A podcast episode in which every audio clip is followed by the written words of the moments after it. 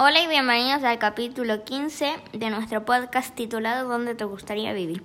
Soy su anfitrión Diego y hoy hablaremos de la zona austral de Chile.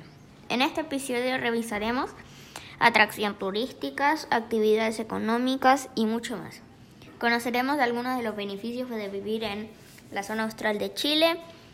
Hablaremos de su ubicación, recursos naturales, actividades económicas, clima, relieve y atracciones turísticas. Bueno, comencemos con su ubicación. Empieza en el Golfo Corvocado hasta el territorio antártico chileno. Ahora sigamos con los recursos naturales. Los recursos son eh, petrolero, gas, carbón, peces, moluscos y, y mariscos. Es momento de seguir con las actividades económicas y son pesca, turismo y ganadería. ¿Qué les parece continuar con el clima?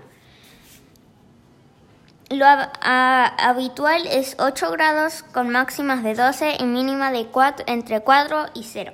El relieve de este lugar tiene unas características muy particulares, porque tiene la cordillera de los Andes, montañas de presión intermedia y cordillera de la costa. Las atracciones turísticas y festividades te dejarán impresionada. Bahía Gulaya, Antártica y Tierra del Fuego, entre muchas.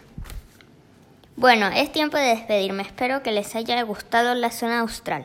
No se pierdan el siguiente capítulo de esta serie de ¿Dónde te gustaría vivir?